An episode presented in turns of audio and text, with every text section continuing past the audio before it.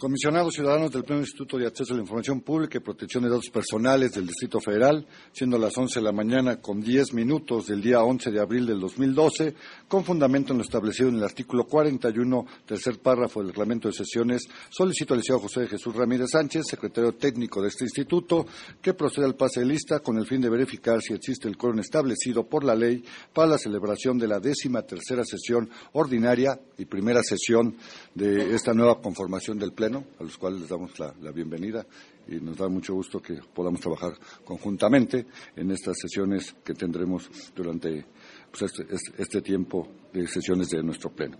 Entonces le pediría al señor secretario proceda con el pase de lista. Gracias, comisionado presidente. Procedo a pasar lista de asistencia de los integrantes de este Pleno. Están presentes los siguientes comisionados ciudadanos. Óscar Mauricio Guerrafor, Mucio Israel Hernández Guerrero, David Mondragón Centeno, Luis Fernando Sánchez Nava, Alejandro Torres Rogelio. Señor presidente, le informo que se encuentran presentes los cinco comisionados ciudadanos, existiendo el quórum legal requerido para sesionar de conformidad al artículo 70 de la Ley de Transparencia y Acceso a la Información Pública del Distrito Federal, así como al artículo 17 del reglamento de sesiones de este Pleno.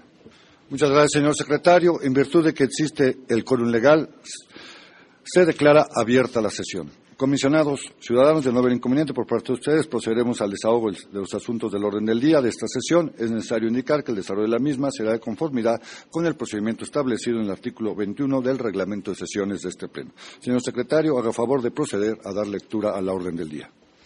El orden del día de esta sesión es el siguiente. Uno, lista de asistencia y verificación del quórum legal. Dos, lectura, discusión y, en su caso, aprobación del orden del día. Tres, presentación, análisis en su caso, aprobación del proyecto de acta de la décima segunda sesión ordinaria de este Pleno, celebrada el 28 de marzo de, 28 de marzo del 2012. Cuatro, presentación y análisis del informe trimestral de avance programático presupuestal de este instituto correspondiente al periodo enero-marzo del 2012. Cinco, presentación, discusión y, en su caso, aprobación de tres proyectos de resolución de recursos de revisión interpuestos ante el InfoDF en materia de solicitudes de acceso a datos personales. Seis, presentación, discusión y, en su caso, aprobación de 26 proyectos de resolución de recursos de revisión interpuestos ante el InfoDF en materia de solicitudes de acceso a la información. Siete, asuntos generales. Es cuanto, señor presidente. Gracias. Señores comisionados, está a su consideración en la orden del día. Si no hay ninguna observación a la misma, aquellos comisionados estén de acuerdo con la misma, a favor de levantar la mano. Se aprueba por unanimidad el orden del día de esta décima tercera sesión ordinaria del Pleno. Comisión de Ciudadanos, de no haber inconveniente por parte de ustedes, procederemos al desahogo del siguiente punto del orden del día, consistente en la presentación, análisis y, en su caso, aprobación del proyecto de acta de la décima segunda sesión ordinaria de este Pleno, celebrada el pasado 28 de marzo del 2012. Señores comisionados, queda a su consideración el proyecto de esta acta. Si no hay ninguna observación, además de las observaciones que se han hecho llegar las oficinas de los comisionados a la Secretaría Técnica, este, las cuales obviamente serán puestas en la misma, aquellos comisionados que estén de acuerdo con, esta, con este proyecto de acta, a favor de levantar la mano. Se aprueba por unanimidad el proyecto de acta de la décima segunda sesión ordinaria de este Pleno.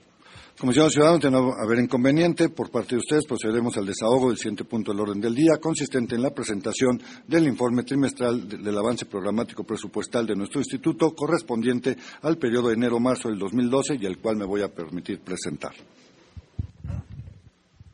Bueno, como lo marca la norma, este, eh, eh, nuestro instituto, igual que todos los sujetos obligados este, o todas las dependencias públicas del Distrito Federal, deberán entregar su informe trimestral de su avance programático presupuestal entre los, primeros 15 días siguientes del cierre del trimestre. Esto es, nosotros tenemos que estar entregando este informe a más tardar el 15 de abril.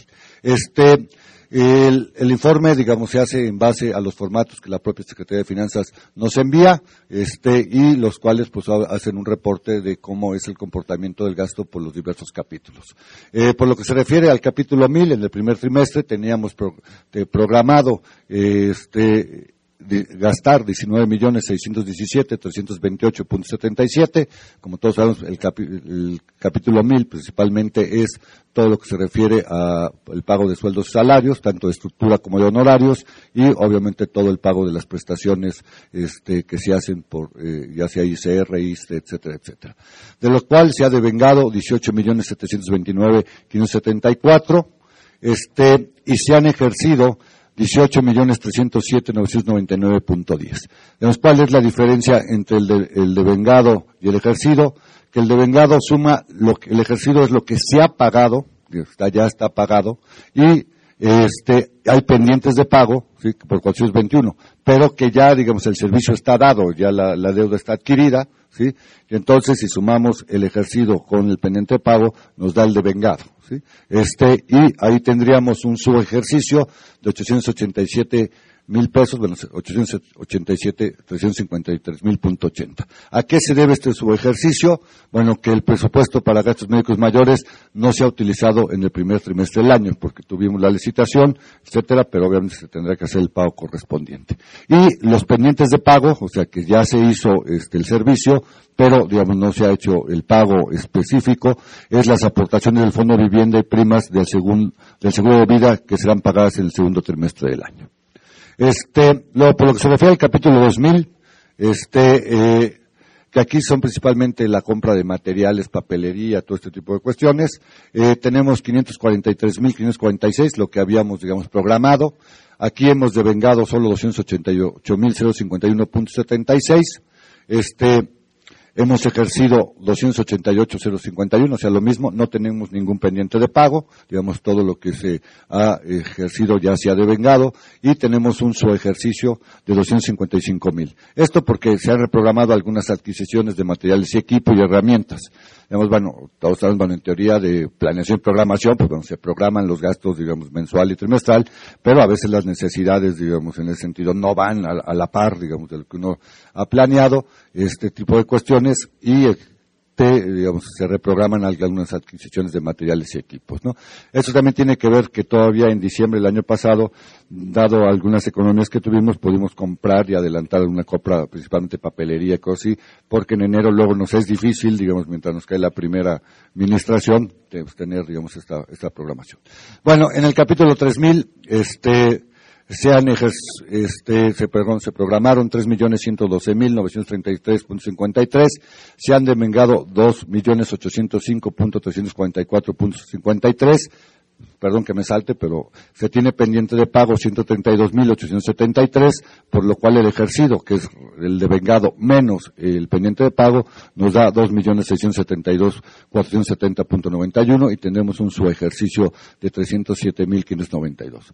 El subejercicio se debe que el dictamen de estados financieros 2011 se pagará en el segundo trimestre.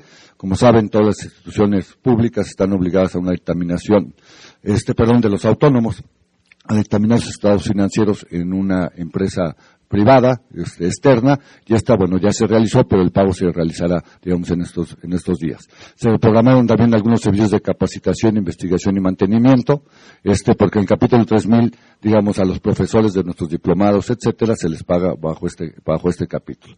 Y tenemos pendiente de pago de esos 132 mil, el pago de algunos servicios del informe anual de actividades, que ustedes saben se realizó el 29 de marzo, pero bueno, pues apenas están cayendo las facturas, etcétera, etcétera, pero ya el, servicio ya fue devengado, digamos, el sonido, ese tipo de cosas, ¿no? Este, luego, el capítulo 4000, este, ahí tenemos programado 50 mil pesos, se han devengado 50 mil, se han ejercido 50 mil y no se tiene ningún subejercicio ni ningún pendiente de pago. Finalmente, si nos vamos en el 5000, no tenemos presupuesto, 5.000 es principalmente obra pública, pues tipo, bueno, remodelaciones, etcétera, pero de obra mayor, ¿no? Este, el total, digamos, del programado que teníamos para este primer trimestre, habíamos programado ejercer 23.323.812, se han devengado hasta el 30 de marzo 21.872.971.26, este, de los cuales 554, 449 están pendientes de pagar, pero ya se devengó el servicio, por lo cual el ejercicio ha sido 21.318.521 y tenemos un subejercicio al primer trimestre de 1.450.840.74. Si pasamos a las siguientes láminas que simplemente nos hacen este análisis en términos porcentual, en el capítulo 1000, este, por lo que se refiere al devengado, ¿sí? Nosotros estamos haciendo siempre este, el, el análisis del ejercicio del gasto, tanto con el devengado como con el ejercido, los números, digamos, que traemos que son muy aceptables. Este, en años anteriores, por ejemplo, a veces el, eh, su ejercicio o el ejercicio llegaba al 70% del primer trimestre porque la programación, pues digamos, no era, digamos, la más adecuada. Hemos tratado de ir ajustando esto. Y bueno, en el capítulo 1000 tenemos 95.5, digamos, de ejercido, este, digo, de devengado en el 2000 53%, en el 3000 90.1, en el 4000 100%, en el 5000 no tenemos, como decía, presupuesto. Finalmente, en el primer trimestre del año se devengó el 93.8 del presupuesto programado para el periodo. Y este, por lo que se refiere al ejercido, lo que tenemos es que del capítulo 1000 tenemos el 93.3, es un poco menor porque aquí no está, digamos, se resta lo que está pendiente de pago. 53 en el 2000, 85.9 en el 3000 y 100% en el 4000, lo cual nos da un 91.4, digamos, de eh, presupuesto programado en términos del ejercicio, del ejercido, ¿no? Adelante. Bueno, si nosotros hacemos un análisis de cuánto hemos ejercido tanto bueno, de vengado y ejercido del presupuesto que tenemos para todo el año. En el primer trimestre hemos ejercido el 21% del capítulo 1000. Alguien diría, bueno, pues debería ser el 25. Recuerden que en diciembre tenemos el asunto de los aguinaldos y este tipo de cosas que siempre hacer. En el 2000 el 21.1, en el 3000 el 17.9, en el 4000 5.9, el 5000 bueno, cero. 20.3, digamos, no forzosamente una institución tiene que gastar al principio el 25%. Yo casi diría que nuestro gasto principal se va en el segundo y tercer trimestre quitando capítulo 1000, ¿no? Capítulo 1000, pues obviamente está en el cuarto trimestre, por las razones que... Y si vamos con lo que es el ejercido, que o sea, quitando los penes de pago, hemos ejercido el 19.8%, ¿no? Ese sería, digamos, el informe que entregaríamos, es un resumen, ustedes tienen obviamente todos los formatos en sus carpetas. Queda a su consideración este informe para cualquier comentario, sugerencia.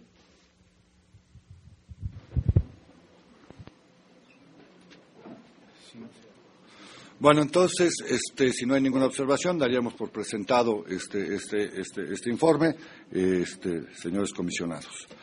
Comisionados ciudadanos, de no haber inconveniente por parte de ustedes, procederemos al desahogo de los siguientes puntos del orden del día, consistentes en la presentación, discusión y, en su caso, aprobación de los proyectos de resolución de los recursos de revisión interpuestos ante este instituto en materia tanto de datos personales como de solicitudes de información.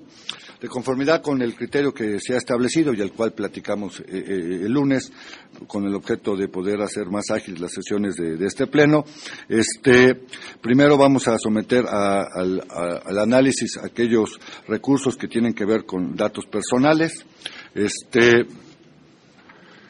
de los cuales tenemos uno.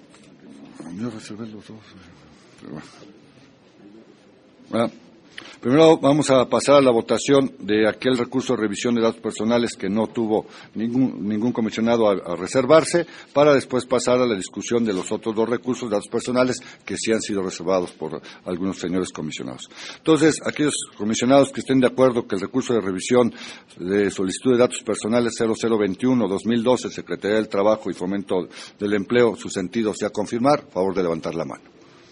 Se aprueba por unanimidad el proyecto de resolución RRSDP 0021 diagonal 2012. Entonces vamos a pasar a los recursos de revisión en materia de datos personales que han sido reservados por algunos señores comisionados y este, iniciaríamos con el recurso 0 0019, perdón, 2012 y su acumulado 0023 2012, Secretaría del Trabajo, y le pediría al director jurídico, al licenciado Marco Cortés, nos haga la exposición del resumen de este recurso. Claro. Buenos días, comisionados. El primer proyecto que se somete a su consideración es el relativo al expediente RRSDP 19 y su acumulado RSDP 23, ambos del 2012, interpuestos en contra de la respuesta dada por la Secretaría del Trabajo y Fomento al Empleo del Distrito Federal la información que se solicitó copia certificada de los oficios dirigidos a diversas instituciones públicas para la localización del patrón, así como la respuesta entregada a cada uno de dichos oficios. El ente público, al momento de responder, orientó al recurrente para que dirigiera su solicitud a la Junta Especial número 14 de la Junta Local de Conciliación y Arbitraje del Distrito Federal, ya que esa dependencia es quien giró los oficios del interés del recurrente, toda vez que la Procuraduría de la Defensa del Trabajo, dependiente de la Secretaría de Trabajo y Fomento al Empleo, no guarda relación o vínculo con la citada Junta Local. Asimismo, le proporcionó la información que obraba en sus archivos, siendo esta en copia simple. El particular, interponer su recurso de revisión, manifestó que el ente público le restringe su derecho a conocer el estatus de su expediente laboral.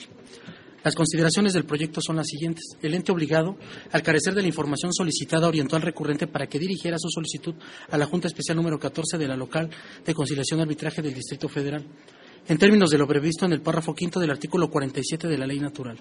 Por otro lado, el recurrente, mediante solicitud de acceso a datos personales, requirió acceso a información consistente en obtener documentales que obran dentro de los autos de un proceso jurisdiccional. Consecuentemente, se estima infundado el agravio del recurrente. El sentido del proyecto que se propone es confirmar la respuesta impugnada. Es cuanto, comisionados. ¿Está a su consideración, señores comisionados? Sí, sí, sí. Comisionado Alejandro Torres, si nos hace usted favor. Gracias, buenos días. Eh, sobre este asunto, quisiera hacer algunas propuestas. Eh, manteniendo el sentido del proyecto, que es confirmar, eh, que es confirmar el, proyecto que nos presenta la dirección jurídica, haría la siguiente propuesta también, que consiste en matizar el análisis de las páginas 17 y 18 del proyecto en relación a la naturaleza de la información, con la finalidad de evitar contradicciones con el recurso de datos personales 0021 diagonal 2012 y, en segundo término, incluir en la resolución una recomendación al ente para que en lo sucesivo, al gestionar solicitudes de acceso a datos personales, atienda las normas y procedimientos que establece la ley y los lineamientos de la materia y los lineamientos para la gestión de solicitudes de información pública y de datos personales a través del sistema Infomex del Distrito Federal y también cuidar la cuestión de la terminología, dado que sería el término apropiado en ente eh, público, no obligado. Gracias, señor comisionado. La palabra, comisionado presidente. Pues es casi en el mismo sentido que el comisionado Alejandro Torres. Este, de acuerdo con el sentido de la resolución, simplemente en el considerando segundo es necesario desvirtuar los argumentos del ente público señalados al rendir su informe de ley, ya que el ente obligado considera que con los argumentos vertidos por el recurrente no se actualiza ninguna de las hipótesis previstas en el artículo 77 de la Ley de Transparencia y Acceso a la Información Pública. Asimismo, solicita desechar el recurso por improcedencia en términos del artículo 82, fracción 1 de la ley y la materia, cuando estamos hablando, obviamente, que la solicitud y el recurso es en materia de datos personales. Entonces, ahí, digamos, hay que desvirtuar esas cuestiones. Se sugiere también eliminar del proyecto, lo señalado en el último párrafo de la página 23, ya que en el mismo se indica que lo solicitado por el particular no consistía una solicitud de acceso a datos personales, así como las referencias que se encuentran en el proyecto referencia a que los oficios del interés del particular no contienen datos personales, ya que esto es contradictorio en el sentido del proyecto, ¿no? Lo que se decía, hay una cuestión. Aquí una cuestión, y qué bueno, digo, por lo que estoy escuchando, que hay ese acuerdo, porque hubo en un momento alguna discusión que si un oficio o una cuestión donde hay el nombre de un particular es o no, digamos, un dato personal. En este caso nos queda claro porque es el nombre de una persona, pero asociada a una situación, digamos, laboral. Este, en ese sentido, y entonces sí, digamos, está el dato. El nombre por sí solo no es un dato personal, ¿sí? Pero cuando está asociado a una situación, digamos, este, en este caso, o de una denuncia laboral, pues obviamente es un dato de una persona, ¿no? Que tiene que ver con las cuestiones. Entonces, este, que bueno que se están haciendo las aclaraciones, que obviamente sí se trata, digamos, de una solicitud de acceso a datos personales. Y por otro lado, se debe recomendar al ente público que en lo subsecuente funde sus respuestas a las solicitudes en materia de datos personales en la ley de datos personales del Distrito Federal, así como se abstenga de orientar a otro ente público con fundamento a la ley de transparencia y acceso a la información. Eh, ayer, digamos, viendo el recurso con los, asesores, pues veíamos el asunto de que cuando la ISO de de, datos personales, la ley no prevé la posibilidad de la orientación como sí lo hace en materia de acceso. Sería un tema interesante discutir en su momento para una posible reforma que varios de nosotros nos comprometimos a, revisar esta ley. Las hemos hecho ya varios en acceso, creo que a los personales una revisada no le caería nada mal. Y hacer una propuesta, ver esta posibilidad, ¿no? De que a lo mejor, pero ahorita, digamos, no, no existe como tal, este, en ese sentido, y entonces obviamente se debe abstener porque debe, como ya se dijo, proseguir los procedimientos que la propia ley de los personales este, contempla para este particular. Si no hay más, este, voy a someter a votación. Ah, perdón, perdón, licenciado David Mondragón. Gracias, señor presidente. En este recurso se hace referencia en la página 21 y 22 al artículo 723 de la Ley Federal del Trabajo, el cual refiere a la expedición por petición de la parte de cualquier documento en copia simple y certificada. Sin embargo, nosotros consideramos que dicho numeral no abona a no abona en nada, ¿no? Su inclusión no abona porque confunde al ciudadano toda vez que el mismo trata de un procedimiento completamente distinto al de nuestra ley de datos personales. Por lo tanto, lo que sugerimos es suprimir este mencionado razonamiento e insertar de, la inserción del artículo citado y ceñirnos únicamente a la ley de protección de datos personales que nos atañe para el respecto.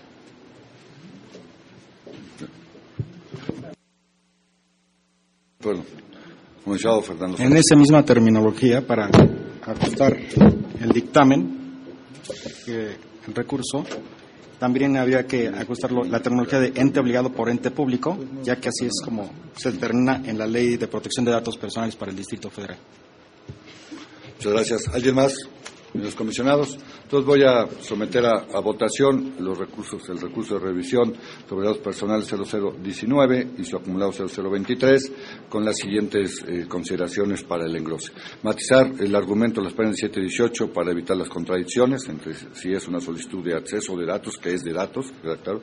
Incluir las recomendaciones para que un sucesivo procede funde conforme a la ley de datos personales, desvirtuar los argumentos vertidos en el informe de ley, suprimir el último párrafo de la página 23, que también tiene que ver con esta eh, cuestión contradictoria, este, eh, suprimir también la, referencia a la Ley Federal del Trabajo y, este, obviamente, eh, también a invitarlo a que no, en materia de datos personales, no existe la orientación. Aquellos que estén de acuerdo con esas modificaciones en el englose, confirmar la respuesta, a favor de levantar la mano. Se aprueba por unanimidad el proyecto de resolución RRSDP 019 diagonal 2012 y su acumulado 023 diagonal 2012.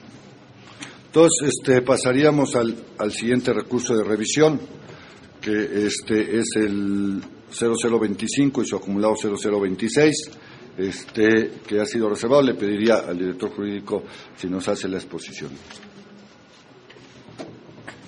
Número de expedientes RRSDP 025 y RRSDP 026, ambos del 2012, acumulados, el ente obligado, la caja de previsión de la Policía Auxiliar del Distrito Federal.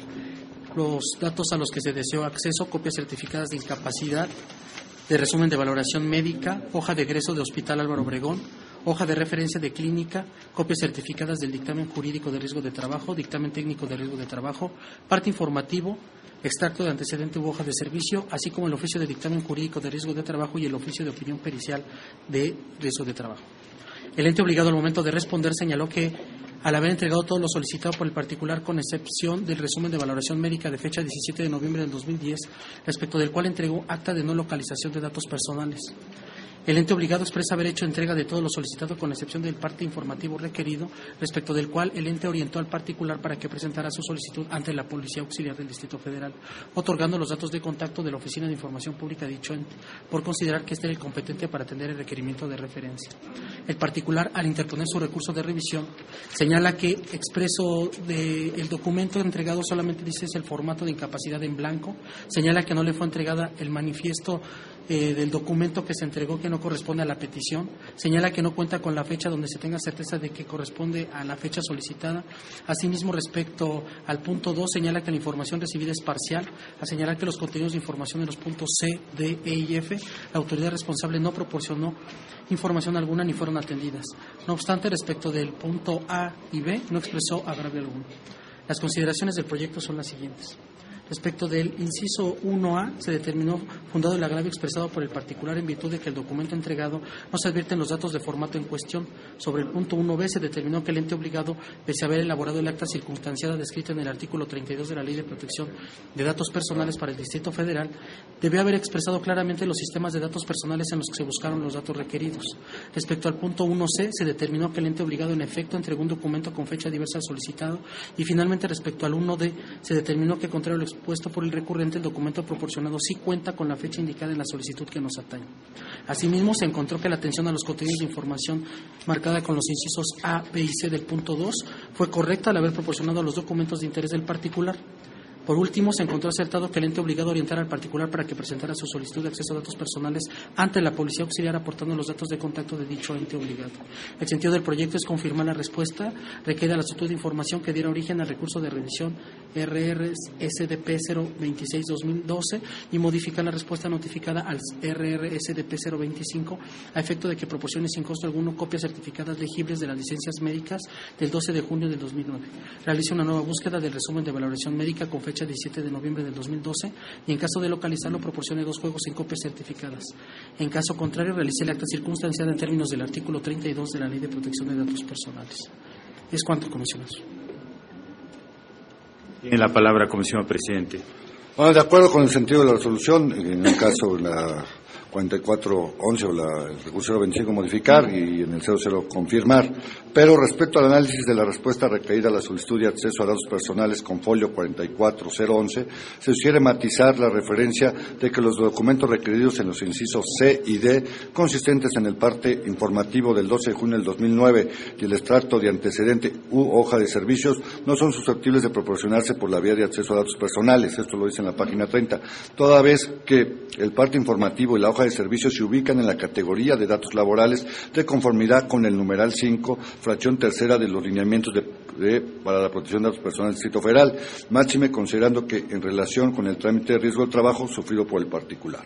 Por otra parte, en las páginas 12 y 35 del proyecto se habla de solicitudes de información, motivo por el cual se sugiere corregir dicha referencia, toda vez que obviamente se trata de solicitudes a datos personales. ¿Sería cuánto?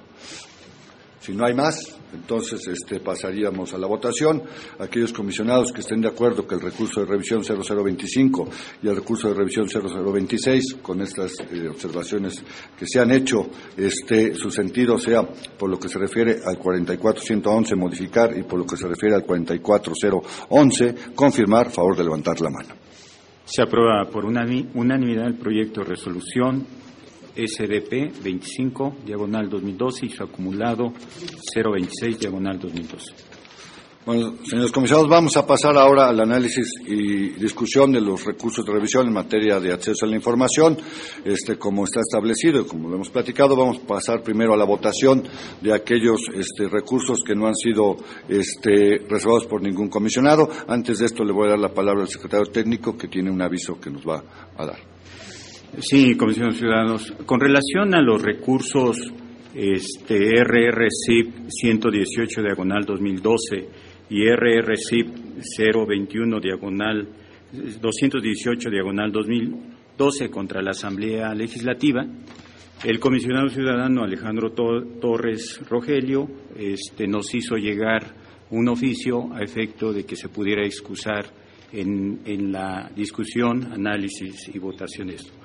Lo anterior de conformidad al artículo 11 del reglamento interior del InfoDF y al artículo 47, fracción 13 eh, de la Ley Federal de Responsabilidades de los Servidores Públicos.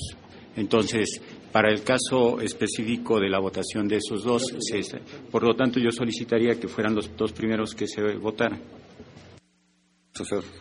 Entonces, señores comisionados, aquellos comisionados que estén de acuerdo que el recurso de revisión de solicitud de información 0118-2012 de la Asamblea Legislativa del Distrito Federal, su sentido sea revocar, favor de levantar la mano. Se aprueba por unanimidad el proyecto de resolución RR 118, diagonal 2000.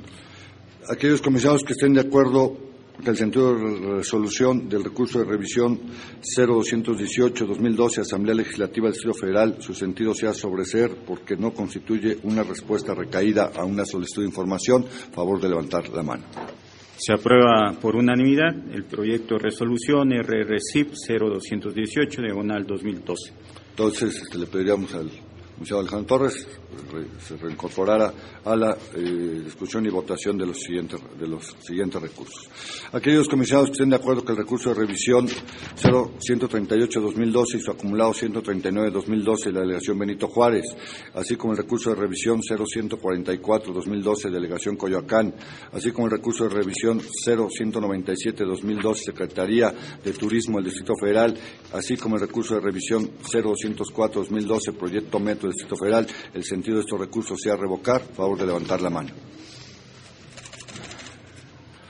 Aquellos comisionados que estén de acuerdo que el recurso de revisión 183-2012, Contraloría Mayor de Hacienda, el recurso de revisión 0185-2012, Contraloría Mayor de Hacienda, el recurso 0201, Delegación Cuauhtémoc, el recurso 0207, Procuraduría General de Justicia del Distrito Federal, su sentido sea sobreser porque se entregó ya la información, favor de levantar la mano. De acuerdo que el sentido de resolución del recurso de revisión 0123, Secretaría de Finanzas, 0322, Instituto de Educación Media Superior, 0223, Contraloría Mayor de Hacienda, 0245, Delegación Cuauhtémoc, así como el 0214, Delegación Milpalta, el 0241, Delegación Iztapalapa y el 0252, Secretaría de Seguridad Pública, su sentido sea modificar, favor de levantar la mano. Aquellos comisionados que estén de acuerdo que el recurso de revisión 0177-2012, Instituto de Educación Media Superior, el 0198-2012, Instituto de Educación Media Superior, el 0186-2012 y sus acumulados 187, 188 y 189, todos 2012, de la Contraloría Mayor de Hacienda, así como el 0219, Contraloría Mayor de Hacienda, su sentido sea confirmar, favor de levantar la mano. Aquellos comisados que estén de acuerdo que el recurso de revisión 0520-2012, Delegación Xochimilco, y el 0534-2012, Policía Auxiliar Cito Federal, su sentido sea ordenar, eh, se dé respuesta y se dé vista a las contralorías respectivas por omisión de la respuesta, a favor de levantar la mano. Ya con la incorporación del comisionado Alejandro Torres se aprueban los 21 proyectos de resolución mencionados por el comisionado presidente en el sentido también expuesto por él. Se aprueban todos por unanimidad. Entonces vamos a pasar a aquellos recursos de revisión en materia de acceso a la información que han sido, sido reservados por algún comisionado o algunos comisionados. Entonces le pediría al director jurídico si nos puede exponer el recurso de revisión 0164, perdón, sistema de aguas, si nos hace favor. Número de expediente RRCIP 164 del 2012, el ente obligado al Sistema de Aguas de la Ciudad de México. La solicitud de acceso a la información pública que se presentó fue el fundamento para que, para que los trabajadores del ente obligado se presenten en el domicilio del particular y sin ninguna orden de autoridad competente y negándose a identificar, pretendan cortar el suministro de agua. Y dos, fundamento por el cual, según los empleados de la autoridad responsable, las resoluciones del Tribunal de lo Contencioso Administrativo no tienen ningún valor. El ente obligado al momento de responder señala que no se encuentran posibilidades de otorgar la información requerida en virtud de que el recurrente no menciona las circunstancias de modo, tiempo y lugar que originaron su solicitud. Ello aunado a que tampoco se acredita como usuario de la toma de un determinado predio. El particular a interponer su recurso de revisión señala que el ente obligado le negó el acceso a la información solicitada. Las consideraciones del proyecto son las siguientes. Del análisis exhaustivo de las constancias que integran el expediente se advierte que no existen elementos previstos en los artículos 76 y 77 de la Ley de Transparencia y Acceso a la Información Pública para considerar la procedencia del presente recurso de revisión en virtud de que la solicitud no constituye una solicitud que pueda ser atendida a través del acceso a la información pública ya que no se refiere a información generada, administrada o en posesión del ente obligado. Menos aún, información relacionada con el funcionamiento de las actividades específicas que desarrolla, ya que plantea dos situaciones concretas que necesariamente implicarían emitir o admitir como ciertos los dichos que asevera el particular. Actos que en este sentido podrían implicar consecuencias jurídicas para dicha autoridad, que además requerían de un análisis e interpretación normativa bajo los supuestos de hecho expuestos por el recurrente. Situaciones que escapan al ejercicio del derecho de acceso a la información pública. En consecuencia, se actualiza la causal de sobreseimiento prevista en el artículo 82, fracción primera de la Ley de Transparencia y Acceso a la Información Pública del Distrito Federal, en relación con el diverso 84, fracción tercera del mismo ordenamiento legal. El sentido del proyecto que se propone, comisionados, es sobreser el recurso de revisión. Es cuanto. Muchas gracias, señores comisionados. Comisionado Alejandro Torres. Gracias. Eh, Yo no iría por sobreseer este recurso.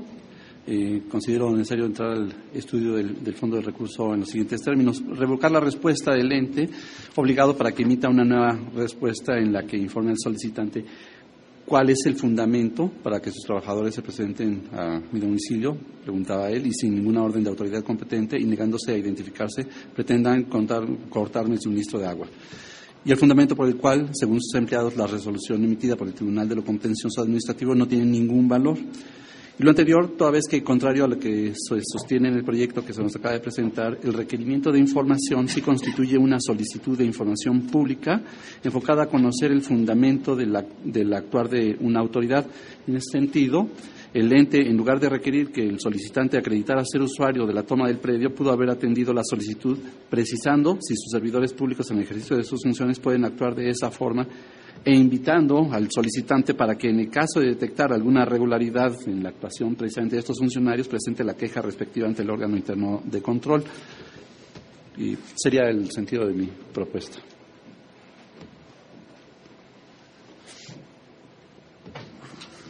No hay más. No sé si el director jurídico quiere hacer una opinión. Sí, gracias. Sí, eh, explicamos la construcción de este proyecto de resolución. Se hizo precisamente basándonos en el análisis de la solicitud planteada por el particular, en donde advertimos que eh, lo que está requiriendo es primero un fundamento legal para el cual dice los trabajadores de ese ente público se presenten a mi domicilio y eh, con qué facultades pueden cortarme el suministro de agua. En primer lugar, el, tal y como lo señala el ente público, o sea, hay que tomar en cuenta que el particular nunca señaló eh, características de modo, de tiempo, de lugar, para decir que en qué fecha se presentaron, cuándo se solicitó esto, bajo a qué orden, o sea, no presentó ningún tipo de datos identificativos para el cual le refirieran la solicitud de acceso a la información al ente público, cuáles son, en este caso, eh, esos hechos en los cuales basa su pregunta en primer lugar. En segundo lugar, no hay que perder de vista que lo que nosotros estamos advirtiendo es que que el ente público le pudiese contestar ese tipo de preguntas implicaría una situación de una situación jurídica, una consecuencia jurídica de que el ente se tuviera que pronunciar respecto a tal vez algún procedimiento por el cual eh, el ente público precisamente en ejercicio de facultades o no le haya cortado el suministro de agua, pero que nosotros no tenemos certeza de que esto haya sido bueno así porque no tenemos ningún antecedente, no sabemos si se está llevando a cabo algún trámite, si hay alguna reparación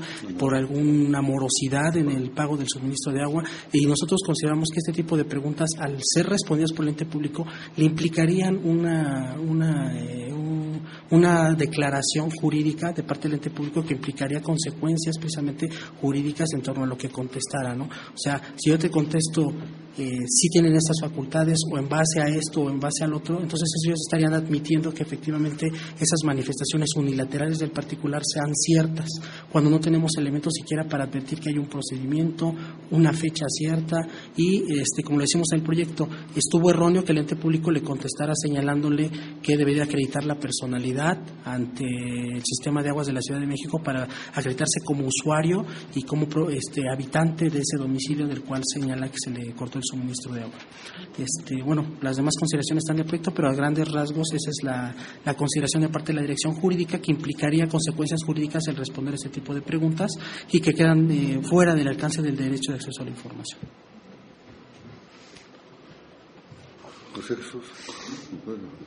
Tiene la palabra, Comisión Presidente. Este, vamos, eh, este tipo de solicitudes han sido materia de discusión en diversos plenos porque digamos, el problema a veces es la forma en que los solicitantes eh, hacen las preguntas eh, en estos términos. Hay suplencia de la queja, pues no hay suplencia de la solicitud. Y aquí es parte, a lo mejor, del trabajo que tiene que hacer este instituto para tratar, digamos, de guiar de mejor forma. Porque muchas veces, pues, los, los batean, porque la pregunta no es clara en ese sentido, o, está la posibilidad de la prevención, que a lo mejor aquí se pudo haber dado, aunque yo creo que la forma en que está redactado eh, es como una queja, ¿sí? Ese es otro tipo de cuestiones, ¿sí? Este, hay procedimientos específicos para presentar quejas. ¿Qué es lo que le dice? Yo estoy de acuerdo que la respuesta no es la correcta, porque no, no tiene, está claro en la ley que no tiene que demostrar ningún interés jurídico, etcétera, para, digamos, tener acceso a la información.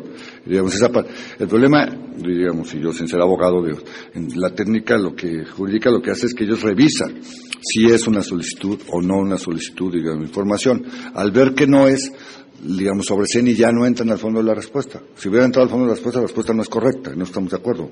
Le está pidiendo que no es el dueño el, de la toma de agua, etcétera, lo cual, digamos, eso no tiene que ver con lo que preguntó. Pero vuelvo a insistir, la forma en que está redactada la, pregunta, porque más parece una queja. Por ejemplo, ¿cómo pudo haber entrado la pregunta, digamos, en ese sentido, para que el sistema de aguas pudiese, digamos, eh, haber, eh, en qué casos o la normatividad en qué casos se establece que se puede cortar el suministro de agua a un domicilio. Entonces ahí sí, en los casos en que deja de pagar o en los casos de no sé, no, no me lo sé yo, ¿no? Este, tal, tal, tal, etcétera, etcétera. Yo hasta tengo entendido, hasta aunque la gente no pague, creo que no se puede cortar el suministro de agua, etcétera, etcétera. Pero bueno, no soy un experto en este tema, digamos, ahí tendrían. Esa es, la otra. Cuando se presentan trabajadores del uh, sistema de aguas en los domicilios, estos deberían identificarse y dígame el fundamento. Es lo mismo, pero de otra forma, porque está redactado como queja. Yo sé que ahí es donde hemos tenido muchas veces la, discusión, y también yo lo puedo decir, es un poco de aptitud de, eh, del sistema, el sistema de aguas puedo haber dicho, ¿sí? pero yo no lo puedo obligar porque eso no está redactada como una solicitud. Nosotros también hemos tratado de concientizar a los sujetos obligados a decir, bueno, pues así que suple la, o prevén cuando a ver no te entiendo bien qué es lo que quieres ¿no? pero digamos en términos jurídicos del acto jurídico creo que está bien realizado digamos es no está redactada como una solicitud de información más bien está como una queja como una y lo orientan al final digamos a dónde él puede presentarse digamos a este tipo de quejas. Porque las otras preguntas deben ser más genéricas deben ser como más esto es como mi asunto particular no vinieron y tal tal no pues, este, y hemos tenido este tipo de cosas, hemos tenido discusiones, lo digo en ese sentido, donde tal, tal, y muchas veces dicen, no, pues es que nos ponemos, hay que ponernos del lado del solicitante, etcétera. Pues sí, pero también la ley, digamos, es clara y dice, bueno, pues que tendrán, digamos, que ser las solicitud más o menos claras y, y esto es una queja, si uno lo, viera. Entonces yo por eso estoy de acuerdo con el, con el sentido como está resuelto de sobreser porque no considera una solicitud y ya no entra al fondo, digamos, de la respuesta que como quedamos, estamos de acuerdo es incorrecta, este, porque no tiene por qué comprobar algún tipo de derecho o interés jurídico para, para lo mismo. ¿no? Entonces, pero será un tema de discusión, ¿eh? digamos, en, ese sentido, pero creo que el papel que tendrá el Instituto es, uno, digamos, trabajar con los ciudadanos, etcétera, para que puedan precisar mejor sus solicitudes de información y no los baten. Como, y la otra, también trabajar con los sujetos obligados opciones de problema para decir, bueno, cuando ustedes puedan, digamos, también tratar, digamos, no sean tan rigurosos jurídicamente, sí, pues traten, digamos, de dar esa información, ¿no? Haciendo este tipo de lecturas, ¿no? Nada más. Comisionado David Mondragón, ah, perdón, es que Alejandro está en primera, es que, bueno, perdón Alejandro, este, además, lo que hacemos es cuando un comisionado toma la palabra y otro que no está en primera vuelta, se la damos. Ahorita, cuando inicie segunda vuelta, tú estarás en primer lugar. Es el eh, comisionado David Mondragón. Gracias. Yo eh, me iría más bien por el sentido que plantea el comisionado Alejandro Torres eh, por los siguientes argumentos. ¿no? En primer lugar, creo que las condiciones de modo, tiempo y lugar, como algo expresaba de ello nuestro jurídico, no son requisitos para hacer una solicitud de información. Y el hecho de contestar la pregunta, la inquietud del ciudadano, pues tampoco, digamos, le da certeza, el, ente no le da certeza al ciudadano ni se compromete, porque bien podría haber hecho dos cosas. La primera es, como ya se mencionó, hacer la prevenir la, pregunta para que se aclarara. Y la segunda, yo creo que tal vez muchos de nosotros hubiéramos contestado, en su caso particular no tenemos elementos para responder ¿no? Pero está muy claro que la intención del ciudadano es conocer la normatividad, las atribuciones y los fundamentos. Entonces, la respuesta en su caso particular no tenemos elementos para responder, pero le informamos que para que esto suceda, sucede en tales casos y tenemos tales atribuciones y lo contencioso administrativo tiene o no tiene valor. Esa aclaración, esa información, esa, digamos, didáctica para la población, para que ellos sepan cómo defender sus derechos, creo que, en, mi opinión, es clara y, por lo tanto, debe de considerarse como una solicitud de acceso a la información pública. Es cuanto. Para decir, el comisionado Alejandro Torres. Eh, muchas gracias. Eh, efectivamente, abonando nada más a lo que ha planteado el comisionado Mondragón, efectivamente, eh, la pregunta no tenía por qué traer la precisión del acto de se presentaron tal día, mi domicilio tal, tal, tal, estas personas con tales características y hacer esto porque entonces sí ya sería de plano una queja muy, muy específica y yo no estoy de acuerdo en que sea una queja. No niego que esa sea eh, la intención, quejarse posteriormente, pero lo que sí lo hace ingresar una solicitud de información es conocer precisamente el fundamento de la actuación de un servidor público, que fue el que se presumimos se presentó, pudo haberla eh, hecho en términos generales, ¿no? ¿Cuál es el fundamento eh, para que una, un servidor público del sistema de aguas de la Ciudad de México se presente a un domicilio X para cortar el suministro de, de agua, ¿no? Y porque de hecho ni siquiera lo pone, no pone los datos de cuándo ocurrió esto, es una eh, redacción general, por lo tanto tampoco estoy en, acuerdo a lo que dice el director jurídico, en que esto traería implicaciones si la admite el, el ente, que le trajera algún tipo de, de consecuencia jurídica, no, no lo creo precisamente porque no hay ni siquiera esa especificidad de los datos, es una cuestión general. Y sí eh, creo que es una solicitud de información porque además la ley de transparencia, dice los artículos 5 y 9, no nada más es sobre documentos, archivos algo así, también tiene que ver con rendición de cuentas y precisamente cuando se le pide a una autoridad que fundamente su actuación, se le está, es un ejercicio de rendición de cuentas y esto es viable vía acceso a información pública, que explique por información pública por qué actuó de determinada manera o por qué fue omiso en su caso. En este caso fue una actuación, presumimos, en algún momento. No tenemos por qué saberlo ni siquiera. Yo sí creo que está eh, correcta el hecho de, que eh, la persona solicite información pidiéndole a la autoridad que le explique por qué actúa de determinada forma, que fundamente su actuación. Bueno, este... Sí, yo quisiera este, apoyar un poco la, eh, la, la, posición de no, del señor comisionado presidente, porque está mal planteada exactamente la, la solicitud. Más pareciera una, una solicitud de eh, eh, asesoría jurídica o algo así, porque dice, pues claro que no va, no va a existir ningún fundamento para que la, la autoridad se niegue a identificar en el momento de presentarse a la, a, cortar a, la solicitud de, cortarle el suministro de agua. Entonces, más bien está como diciendo con qué fundamento me, este, me accedes a mi domicilio, con qué fundamento entras sin ninguna eh, eh, orden y con qué fundamento este, te niegas a, identificar. Entonces, seguramente, digo aquí el, ente obligado, pues con ningún fundamento, porque no va a existir el, el fundamento que, que diga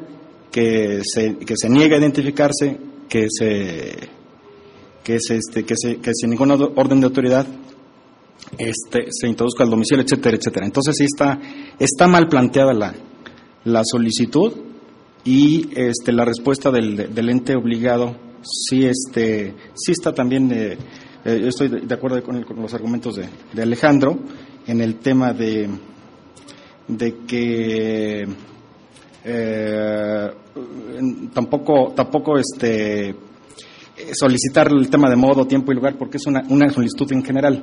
¿Sí me explicó?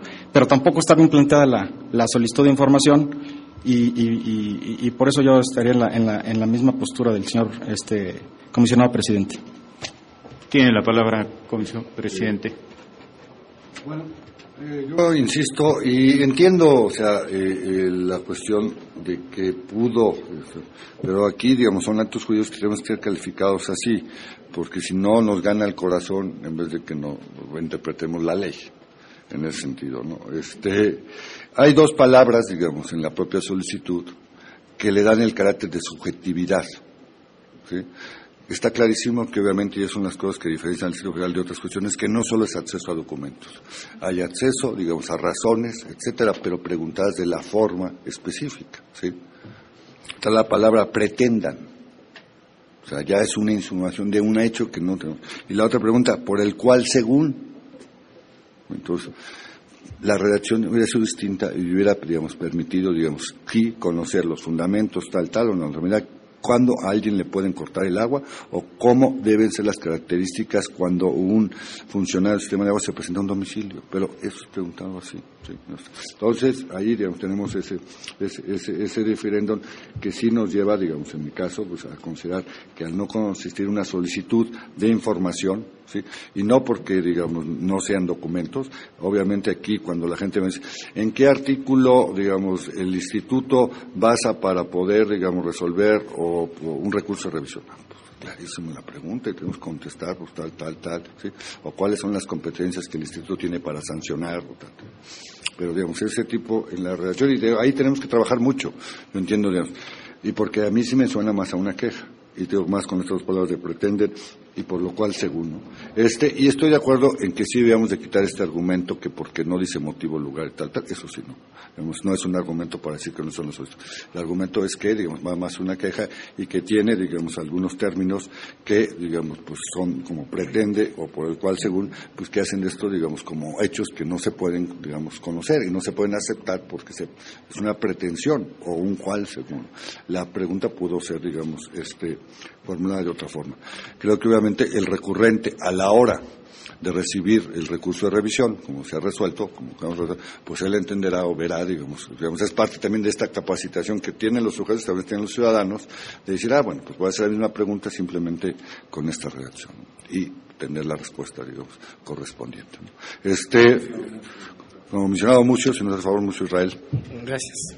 Y sin lugar a duda lo que eh, el argumento me parece que evidentemente si no constituye una solicitud de información. Tiene, como bien dice el ciudadano presidente, algunos argumentos subjetivos como sin ninguna orden de autoridad. pero me parece también que estamos ante un caso, digamos, que tiene dos características. El solicitante tuvo la posibilidad, precisamente, yo creo que lo que dice el licenciado Omar, este, también, digamos, lleva razón.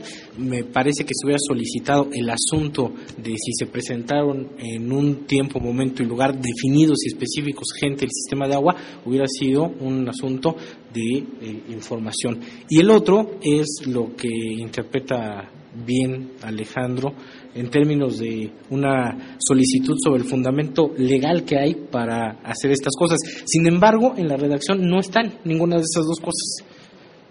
Este, sin embargo, es muy atendible lo que sí dice el comisionado Alejandro sobre el asunto de la rendición de cuentas, que me parece que aunque no está evidentemente implícito el asunto de la solicitud, el ente obligado me parece que tuvo que haber cuando menos prevenido para decirle este, al, solicitante este, cuáles podrían ser las vías por las cuales tendría que haber este, solicitado la información. O sea, me parece que sí está mal formulada el asunto de, de, la pregunta. No hay una pregunta específica sobre acceso a la información, pero también el ente incurre, digamos, en un abuso, ¿no? Por el asunto del propio mal pensamiento que le hace el propio ciudadano.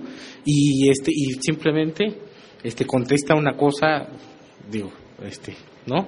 Entonces, me parece que sí debemos de considerar este punto como importante porque también eh, los entes tienen que coadyuvar, digamos, en este asunto para cómo orientar y cómo permitir el acceso a la información y finalmente el tema del agua, sabemos en la ciudad, pues es un tema delicadísimo, ¿no? En donde evidentemente no hay un fundamento para cortar el suministro de agua en domicilios este, particulares este, y el ente al ver que está mal formulado el asunto simplemente se hace de lado. Yo creo que en ese sentido eh, deberíamos de ponderar que ciertamente no hay un asunto de una pregunta de acceso a la información, pero el ente también incurre en un asunto en donde este, simplemente no es omiso el asunto.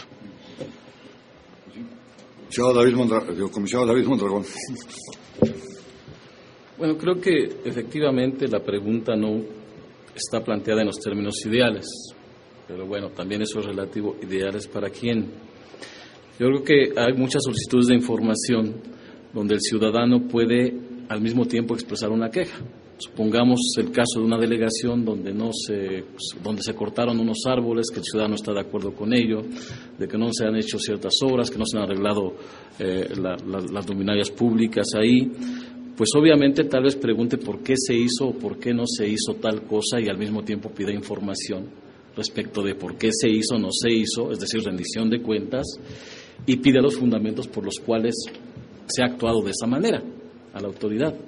Si nosotros aprobáramos, hasta donde yo veo en este momento, el proyecto tal y como lo trae el jurídico, pues estaríamos sentando un precedente para que en adelante muchos entes no aceptaran una de información cuando viene implícita una queja. Y en este caso, eh, eh, en, lo que yo insisto, o bien debió de haber orientado, debió de haber prevenido la, la pregunta para decir, lo que usted quiere saber son los fundamentos que existen para que eh, la toma de agua sea cancelada o cosas por el estilo, pues son estos. ¿no? O no los tengo yo esos fundamentos y corresponden a otra autoridad. Bueno, lo oriento, lo canalizo, lo que sea pertinente ahí en ese caso. Y eh, en el último de los casos, pues decir, como insisto, lo planteé en la primera intervención, es de su caso particular, y de ahí el, ente público se deslinda de cualquier responsabilidad. No tengo noticias, no tengo elementos para decirle, pero sí le informo que los, eh, las motivaciones, atribuciones de los entes son estas, tales y tales, para que él tenga conocimiento de eh, cuáles son sus derechos y cómo puede ejercerlos y en todo caso, si se trata de llegar a una queja, pues la haga ante las instancias pertinentes. Tiene la palabra, Comisión Presidente. Eh, mm, el asunto es que sí puede haber una solicitud y una queja, lo hemos tenido aquí, y muchos solicitantes dicen, el día ta, ta, ta, ta, ta, ta, ta y cuento la oración. Dice, y en base a eso le pregunto, ¿cuál fue el fundamento legal para tal? Tenemos el caso de lo de, de Usmal, que es un recurrente tal, tal, que ha habido actos de autoridad. Él cuenta y narra todo, pero luego hace una serie de preguntas muy precisas de decir, bueno, ¿por qué? ¿Por qué la autoridad se presentó? ¿Cuál es la normalidad que le permite? ¿Cuándo se puede clausurar? Tal, Entonces, digamos, ahí hay una queja, pero esa queja luego se transfiere en una cuestión de ríndeme cuentas de tu acto, ¿sí? Pero con preguntas más precisas. Yo entiendo esta cuestión, yo creo que también, digamos, en el propio recurso se puede hacer la observación al ente, digamos, que en determinadas ocasiones, aunque la pregunta, digamos, no esté redactada en los mejores términos, procure, digamos, bajo el principio de máxima publicidad, digamos, o prevenir, digamos, el asunto, o en su caso, digamos, dar la interpretación. Creo que lo que hay que hacer es prevenir para que, digamos, tampoco lo dejemos tan subjetivo. Obviamente que existe esta posición en la ley y que cuando las preguntas, digamos, no sean claras o no estén redactadas de la con las mejores condiciones, pues prevenga para decirle qué es lo que usted quiere saber, los fundamentos legales de cuándo se puede tal, tal, tal, tal, o tal, tal, y ya le aclare. Eso, digamos, lo podemos poner, digamos, en el propio recurso como una recomendación y observación del sistema de aguas, pues, digamos, para que haga este, en base al principio de máxima publicidad, esta, la cuestión de, de, ¿cómo se llama?, de prevenir y no de batearlo, ¿no? Que fue así, pues, pues cuando lo redactó bien, pues, ahí te ves. Jurídicamente está bien, digamos, el ente, pero, digamos, también se puede utilizar la figura de prevención para poder, digamos, ayudar en este caso y, digamos, no evitar, digamos, obviamente que a los solicitantes que no son expertos en acceso a la información o no tienen todos los elementos, pues se les llegue la información, sí, o se les bate, si no, a través de la prevención sea el mecanismo y ellos mismos nos ayudan a que los ciudadanos, digamos, pues tengan mejores elementos a la hora de solicitar información. Si no hay más, voy a someter a votación el recurso. Hasta donde he entendido hay dos propuestas. Una que es la que viene en el propio recurso, que es la de este sobreser por no conseguir una solicitud de acceso, y la otra es la de modificar, me entendí, modificar no es revocar, perdón, revocar para que, digamos, atienda la solicitud, ¿no? En los términos, porque se considera que sí es una solicitud de información. Entonces, eh, aquellos comisionados que estén de acuerdo que el sentido del recurso de revisión 0164-2002, Sistema de Aguas, el sentido de la solución sea sobreserlo por no construir una respuesta, recaído una solicitud de información, favor de levantar la mano. Mencionando todos los comentarios que es el, el presidente, comisionado presidente. Aquellos, a ver, voy a someter, son dos propuestas, una la de sobreser y otra la de revocar. Aquellos comisionados que estén de acuerdo que el sentido sea sobreser por no constituir una respuesta a una de información, favor de levantar la mano. Aquellos comisionados que estén de acuerdo que el sentido sea revocar por considerar que sí es una solicitud de información y entonces se le dé respuesta a la misma, favor de levantar la mano. Los términos de votación de este recurso RRCIP 164 diagonal 2012 es el siguiente. La propuesta del que sentido de la resolución es sobre ser la respuesta, dos votos del comisionado Oscar Guerra, Luis Fernando Sánchez. La propuesta de que sentido de la resolución es revocar eh, tres votos de los comisionados Mucio Israel Hernández, David Mondragón, Alejandro Torres. En ese sentido, pues estará este, ajustando el proyecto para este, soportar, sustentar la revocación de la respuesta.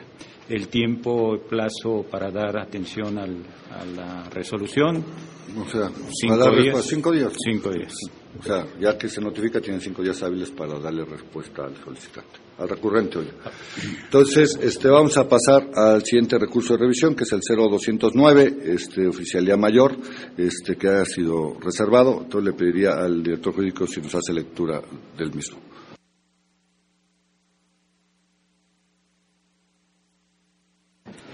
Número de expediente RRCIP 209 del 2012, el ente público recurrido a la Oficialía Mayor del Gobierno del Distrito Federal. La información que se solicitó, acta del Comité de Patrimonio Inmobiliario, en donde conste el acuerdo de fecha 23 de abril del 2007, a través del cual se otorgó un permiso administrativo revocable a Vía Wall SADCB respuesta del ente obligado se localizó el acta de interés del particular. Sin embargo, se restringió el acceso íntegro a dicho documento en virtud de que contiene datos personales tales como el nombre del representante legal y el número de escritura pública. Además, se restringió el acceso al acta de referencia de manera íntegra, pues reservó el acceso a los asuntos que no refieren a la dictaminación del permiso administrativo temporal revocable a título oneroso a favor de Vía Wall SADCB. Las manifestaciones del particular es que el nombre del representante legal y número de escritura pública no debe de ser considerado como un dato de carácter confidencial y B, no debió haberse cambiado la modalidad de entrega elegida en virtud de que lo requerido fue en copia certificada. Las consideraciones del proyecto son las siguientes. Se encontró incorrecta la postura asumida por el ente obligado al considerar que el documento cuya entrega solicitó el particular contenía datos personales pues del análisis realizado se encontró que ni el nombre de representante legal ni el número de escritura pública pueden ser considerados como datos personales. Además, se encontró que el ente obligado debió haber permitido el acceso a la información requerida en la modalidad solicitada, copia certificada, ya que la motivación del ente para sostener su postura fue deficiente, al no haber cumplido con los extremos de la prueba de daño y al haber dejado de exponer con elementos objetivos y verificables que la entrega de dicha información podía lesionar el interés legítimamente protegido. El sentido del proyecto es revocar la respuesta y ordenar al ente la entrega de la información requerida en la modalidad elegida y previo pago de los derechos correspondientes. Es cuanto, comisionados. Eh, lo tiene este, reservado, comisionado Oscar Guerra. Eh, simplemente eh, yo estaría, no estaría de acuerdo que el sentido sea revocar, porque finalmente la oficialía mayor sí entregó este, el problema es que lo entregó en una versión pública, eh, quitando el nombre del representante legal, lo cual creo que el análisis es correcto. El nombre del representante legal no es este, un dato personal, ¿sí? Y por lo cual le estamos ordenando que entregue, digamos, eh, el, acta, quitando eso que testó pero estamos, digamos, o sea, se entregó un documento donde se testó el nombre, ¿sí? Y lo que estamos ordenando es que quite esa expresión porque es una mala interpretación de la ley de datos personales. Pero el acto sí está. Entonces lo que hay que hacer es modificar para que entregue el acta, digamos, sin testar. Si no hay más, voy a someter a votación a aquellos comisionados que estén de acuerdo que el recurso de revisión de la solicitud de información 209-2012, oficial mayor, el sentido sea modificar para que entregue la copia del acta sin testar, favor de levantar la mano. Se aprueba por unanimidad el proyecto de resolución RRCIP este, 2209 diagonal 2012 en que el sentido de la resolución es modificar la respuesta del ente. Entonces pasaríamos al siguiente recurso que ha sido reservado, que es el 0215, el Instituto de Acceso a la Información Pública y Protección de Datos Personales, Instituto Federal. Entonces yo pediría al director jurídico si nos hace favor de exponer un resumen de este proyecto. Claro, El número de expediente RRCIP 215 del 2012, el ente obligado al Instituto de Acceso a la Información Pública y Protección de Datos Personales del Distrito Federal. La información que se solicitó, listado de solicitudes de información de acceso a datos personales ingresadas donde se lista el número de solicitud, asunto y fecha del año 2011 respuesta del ente obligado se previno al particular efecto de que precisara su solicitud de información con el fin de satisfacer de manera adecuada su requerimiento. Una vez transcurrido el plazo concedido para tal efecto, el ente obligado generó el paso denominado solicitud no presentada por no satisfacer la prevención, toda vez que fue desahogada de manera parcial. El particular, al interponer su recurso de revisión, señaló que la prevención era innecesaria, que no le fue entregada la información pedida, argumentando que el desahogo de la prevención no fue preciso. Las consideraciones del proyecto son las siguientes.